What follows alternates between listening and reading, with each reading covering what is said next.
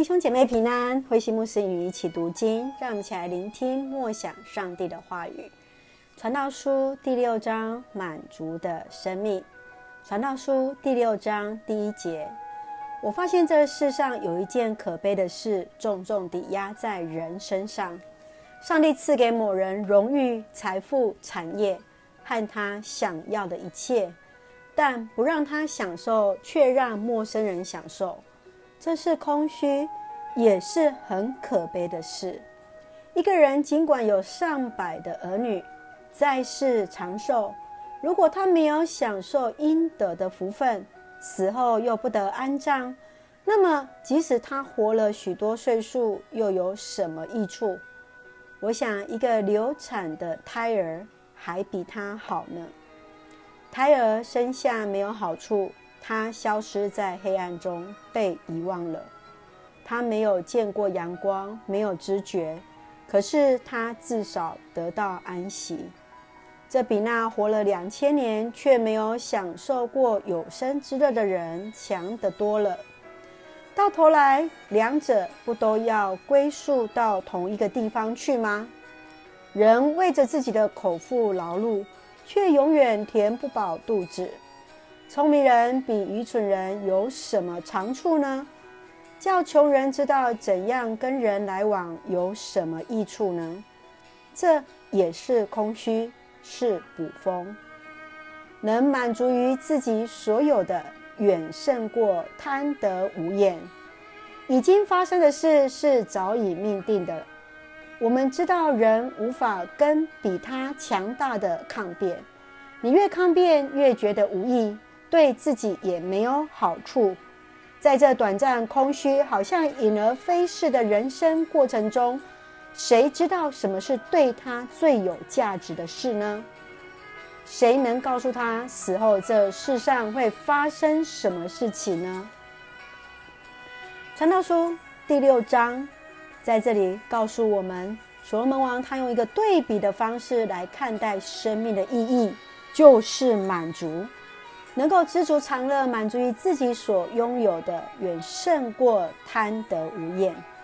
荣誉、财富、产业不能为人带来生命的保障，这些都有可能会随着社会的价值观而改变。最重要的事情是自己知不知道什么事情是对你自己是最有价值的事情，那就是你要对自己的生命生活来心满意足啊。我们一起来看这段经文当中一些的思考。我们先从第三节来看：一个人尽管有上百的儿女在世长寿，如果他没有享受应得的福分，死后又不得安葬，那么即使他活了许多岁数，又有什么益处呢？长寿一直是许多人所努力的目标，但是长寿一定是祝福吗？长寿如果不健康呢？生命的价值不在乎长短，乃是把握上帝所给予我们的机会，来活出以上帝为中心的一个生命。你如何看待你的生命跟岁数呢？愿上帝来赐福我们，来珍惜我们每一次的一个机会。在第七节说到，人为着自己的口腹劳碌，却永远填不饱肚子。这句话并不是对人的生命的绝望。而是知道自己的有限，而是要知道自己想追求到底是什么。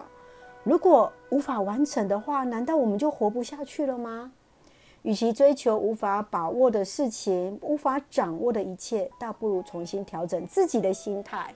啊，不管在什么样的境遇当中，我们都珍惜上帝所赐给我们每一天，而去享受真正的一个满足。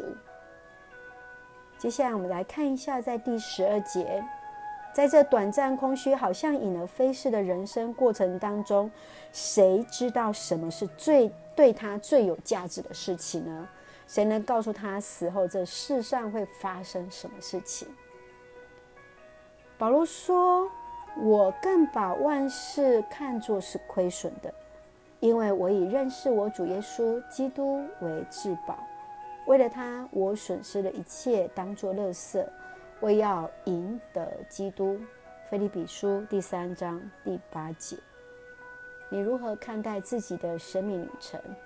什么是你认为目前最有价值的事情？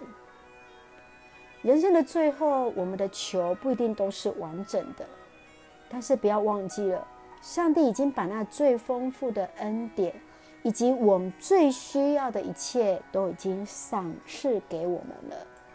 愿上帝来让我们随时来把握，来看见上帝的恩典是够我们用的。我们来看《传道书》第六章第九节：能满足于自己所有的，远胜过贪得无厌。是的，我们能不够满足我们所拥有的一切呢？满足自己所有的呢？上帝的恩待，让我们来思想。我们一起用这段经文来祷告。亲爱的天父上帝，我们感谢赞美你。